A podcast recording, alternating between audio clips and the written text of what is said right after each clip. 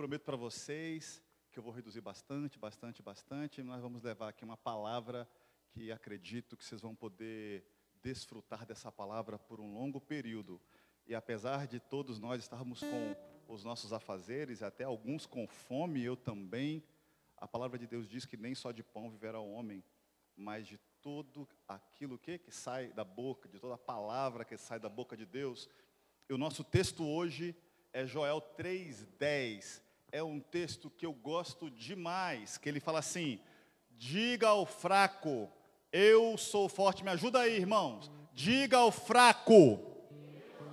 Ah, não, eu sou forte. Diga ao fraco, eu sou forte. Não é eu tenho a força do He-Man, não, tá? Qual é o. O que, que a gente tem visto ultimamente? Pode virar. Isso aqui é uma cena lá de Wall Street, nos Estados Unidos, onde você tem o boi de carga e a menina destemida. Primeiro era só o boi de carga, depois colocaram a menina destemida na frente.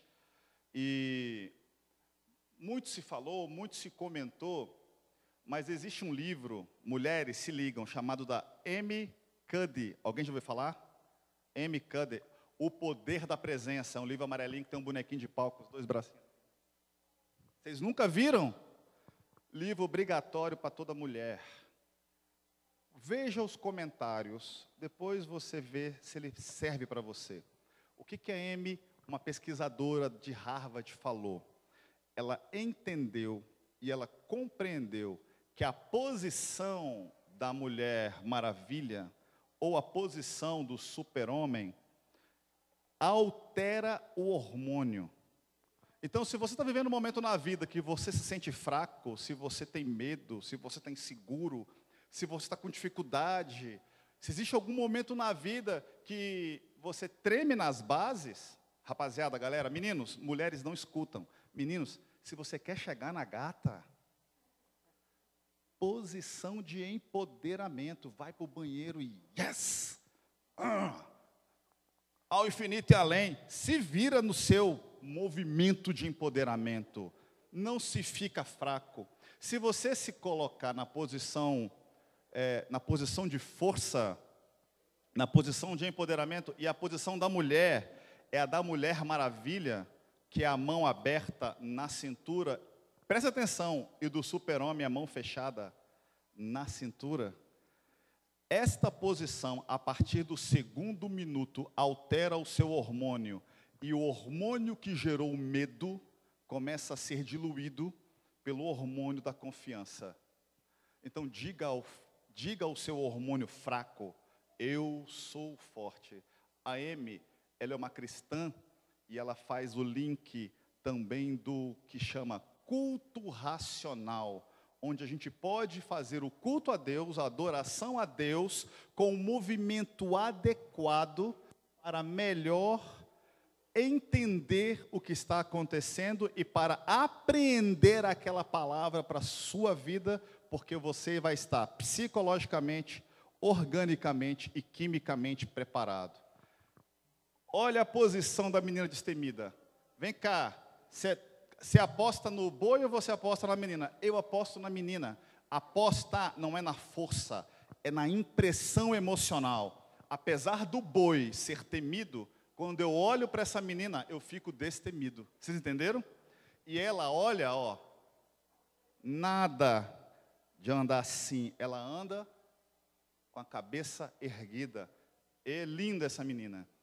E essa conversa que nós estamos tendo nós estamos fazendo um inventário da consciência, um inventário de consciência individual e um inventário de consciência coletivo, porque é disso que trata Joel 3:10.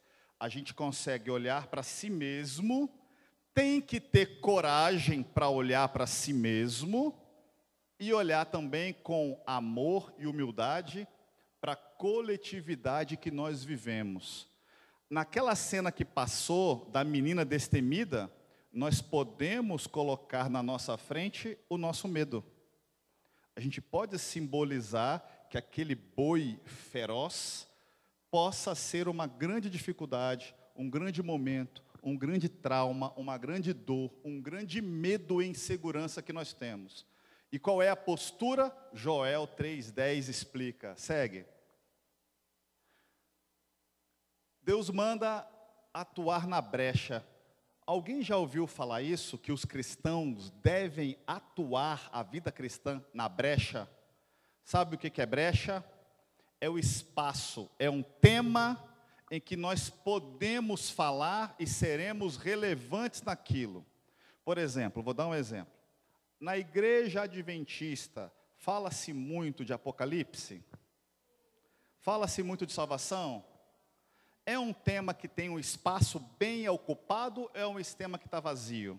O que vocês acham? A gente acabou de dar uma lição. É, não, como igreja, igreja, como povo. Apocalipse é um tema que tem muito livro, que tem muita gente falando, tem cara que sabe todas as datas e efeito histórico que vai para frente, vai para trás.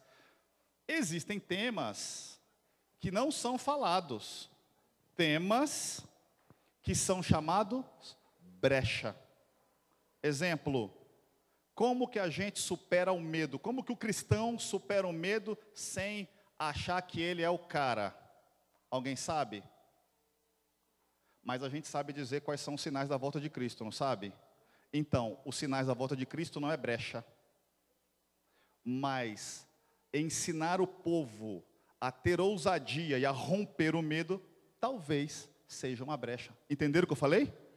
Porque quando eu falo quais são os sinais da volta de Jesus, o cara pá, pá, pá, pá, pá, pá, pá, pá. Agora acaba com o seu medo. Não, calma, peraí, pô, tá apelando, calma, entenderam? Vocês entenderam? Né? Essa é a brecha. Coloquei a brecha aí, que é a, a, a fenda de San, And, San Andreas, tem até filme sobre isso, que corta a costa de, da Califórnia inteira e só como uma ilustração que nós, como os cristãos, temos que andar na brecha da sociedade e na brecha da igreja, ou seja, ocupar os espaços que estão vazios. Esta é a palavra brecha, ocupar os espaços que estão vazios e deixar os espaços ocupados com quem já está ocupando o espaço. Pode seguir. Tem nos tempos difíceis que nós vivemos, e uma das brechas que eu trabalho, eu trabalho ajudando homens e me ajudando também a ficar mais homens. É uma grande brecha da sociedade, porque homens fortes criam tempos fáceis. Estou falando do meu pai e do meu avô. Tempos fáceis geram homens fracos. Estamos chegando em nós aqui, ó, ó nossos filhos. Homens fracos criam tempos difíceis. Aí temos que chamar o papai e vovô de novo. Tempos difíceis geram homens fortes e ficamos nesse ciclo. Hoje, a sociedade está ensinando o homem a deixar de ser homem. Sabeu disso? Preste atenção, só vou abrir uma janela, não é o nosso tema. Ele pega a mulher e faz a criança ser precoce. Então, as meninas com baixa idade você trabalha a sexualidade delas. E os meninos, bobinho, não, bobinho, você é um menininho, você é um bobinho, porque se você exercer a sua masculinidade, você vai estar tá exercendo a, a dominância paterna, você vai estar sendo machista, e aí tem todo o discurso que nós já, nós já ouvimos, e cada vez mais, e todas as mulheres sabem do que eu estou falando, Cada vez mais as mulheres reclamam de homens que não têm atitude de homem. Que é a mulher que tem que assumir tudo, que é a mulher que toma a frente, que é a mulher que está virando homem, etc. Né? Esta é uma brecha, viu, igreja? Segue. Voltando para o tema da. Voltando para o tema do, da, da força, olha o tema, olha, olha os textos. Como nós estamos com pouco tempo, eu vou no tempo no, no de negrito que eu gosto, né? Forjai espadas das vossas enxadas e lanças das vossas foices. Diga ao fraco, eu sou forte. Eu não sei como que isso está escrito na sua versão, coloquei todas as versões, mas o que o texto explica é que eles estão indo para um momento de guerra. Pode passar? Né? O mundo diz: eu tenho a força, só que até pode mudar Até o Darth Vader discorda, o quê? Só que não, né? De onde vem a nossa força? Pode mudar. A nossa força vem do Senhor. A nossa força vem de Deus. Então, quando o texto de Joel fala, diga ao fraco, eu sou forte, não é o eu tenho a força do He-Man, não é a força em si mesmo, mas é a força em Deus. Pode seguir. Onde a gente diz que nós não temos força em si mesmo e onde a força está em Deus? Temos vários textos. Um texto muito bacana de se, de se entender isso é o de Salmos 3,5, que fala: Eu me deitei, dormi, acordei, mas eu só acordei porque o Senhor me sustentou. Salmo 139, que a gente até canta isso, né? Se tomar as asas da alva, e se eu for para as extremidades do mar, até ali, a sua mão me guiará, e sua destra me susterá. Então, se você que está se sentindo afastado, você que está afastado de Deus, mas Deus não está afastado de você, e Ele vai te dar toda a força para você se, se sustentar para fazer o caminho de volta. Segue. Combinando com esse texto, a gente tem João 16, 33, está bem branquinho ali, que é, eu vos digo essas coisas, por isso que eu vos digo essas coisas, que neste mundo vocês terão aflições. Contudo, como é que é? Tenham bom ânimo, tenham ânimo. Então deixa eu explicar uma coisa para todos nós aqui, para todo mundo. Vida dura é geral, não é dureza, não é a sua vida e moleza do vizinho. Todos têm aflições, cada um na sua aflição. Uns têm problema porque têm dinheiro, outros têm problema porque não têm dinheiro. Uns têm problemas porque são os quebrados cheios de saúde. E outros são bilionários cheios sem saúde. Eu conheço milionários que trocam todo o dinheiro pela saúde do filho. E eu conheço pobre, pobre, pobre que nunca levou filho para médico nenhum. Os meninos andam descalço, come tudo da rua com mão suja e não fica doente. É você? É você? Foi você? Não? Então, os meus primos e eu, a gente, a gente, eu não sei como a gente não pegou tétano. Porque quem, quem mora em, em, em comunidade, por exemplo, é muito prego de obra. E os pregos de obra, você fica pisando no prego, você, assim, você pisa no prego, machuca e a vida continua. É ou não é? A vida continua. Então, aí, de repente, a gente acha que só tem aflição a gente. É muito bacana. Esse tenha bom ânimo, você pode linkar. Eu sou forte. No mundo tereis aflições. Isso é regra para todo mundo, mas tende bom ânimo, tenha bom ânimo. Eu venci o mundo. Eu te faço forte porque venci o mundo. Pega, anota no papel, coloca no bolso. Joel 3, 10 e João 16, 33 se combinam perfeitamente. Pode seguir. Olha que interessante. Espada e enxada tem alguma coisa a ver? Tem nada a ver uma coisa com a outra. Nada a ver. A enxada, essa aí, gente, é uma, é uma enxada 2 quintos, né? 2,5, aquela que dá o calo na mão. Alguém aqui já trabalhou com enxada? Que beleza, olha só, né? A enxada 2 quintos, é boa. Você sabe aquela história, né, do menino que não queria estudar? Chegou para o pai e falou: Pai, eu não quero estudar, pai.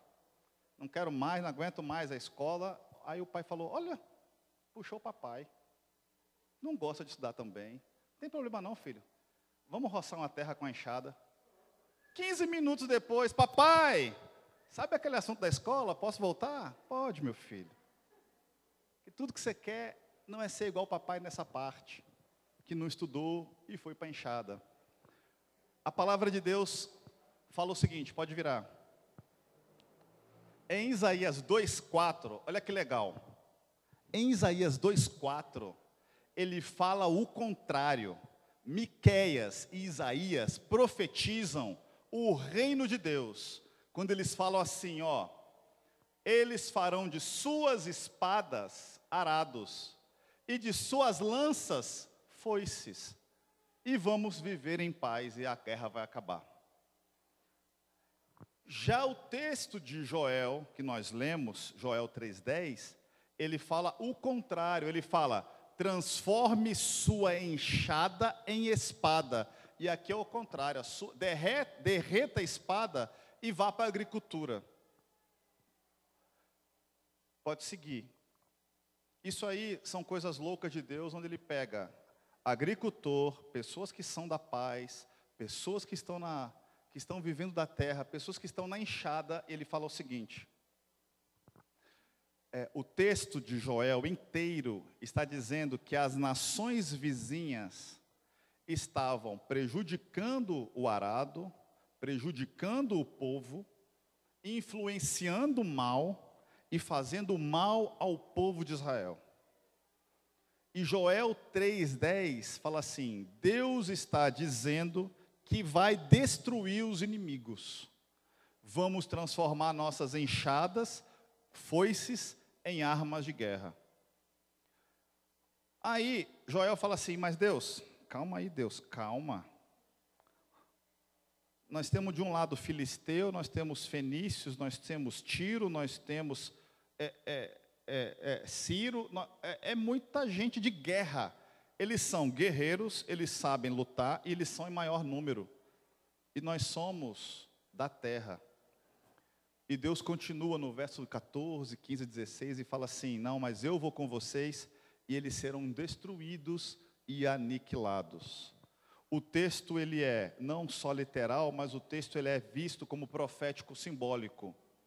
O que que está atormentando a sua vida? Qual é a guerra que você, irmão, que eu, nós temos que travar? Qual é o inimigo de Deus que está tocando na sua vida? E aí você olha para aquele inimigo e fala: Mas, Senhor, eu sou fraco em relação a isso. Todos nós vivemos batalhas todos os dias, e são batalhas espirituais.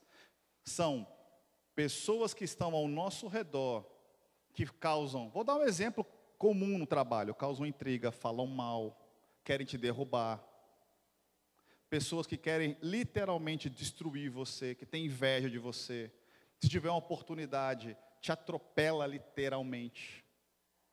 E você às vezes não tem condições nenhuma de se defender.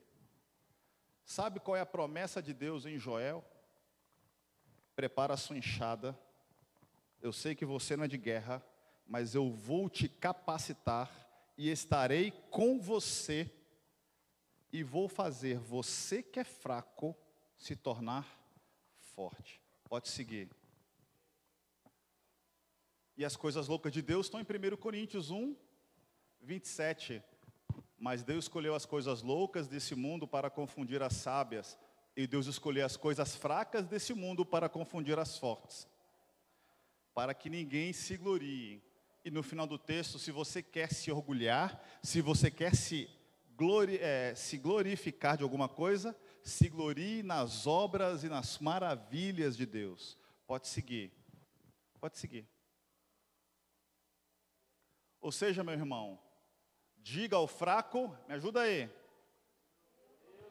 Eu sou forte. Não, diga ao fraco, eu sou forte. Pode virar.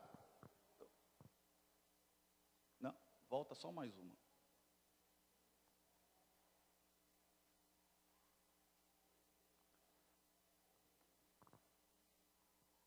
Não está conseguindo voltar?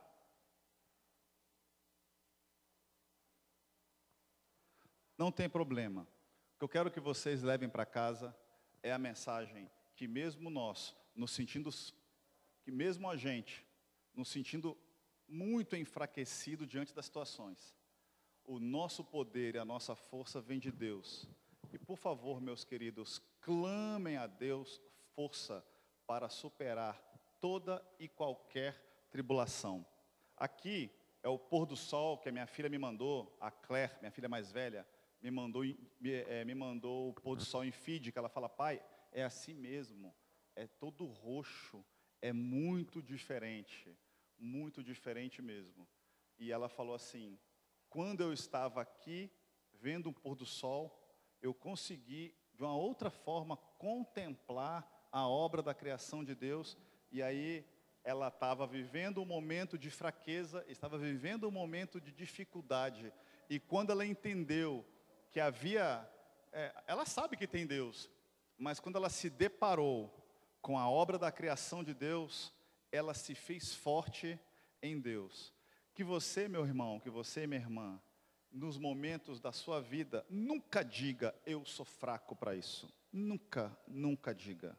Se você se reconhece fraco, saiba que em 1 Coríntios 1 fala que Deus faz os fracos para confundir os fortes. Deus troca tudo. E não siga a lógica do mundo, e sim siga a lógica de Deus. Vocês tenham uma boa semana, que Deus abençoe vocês ricamente.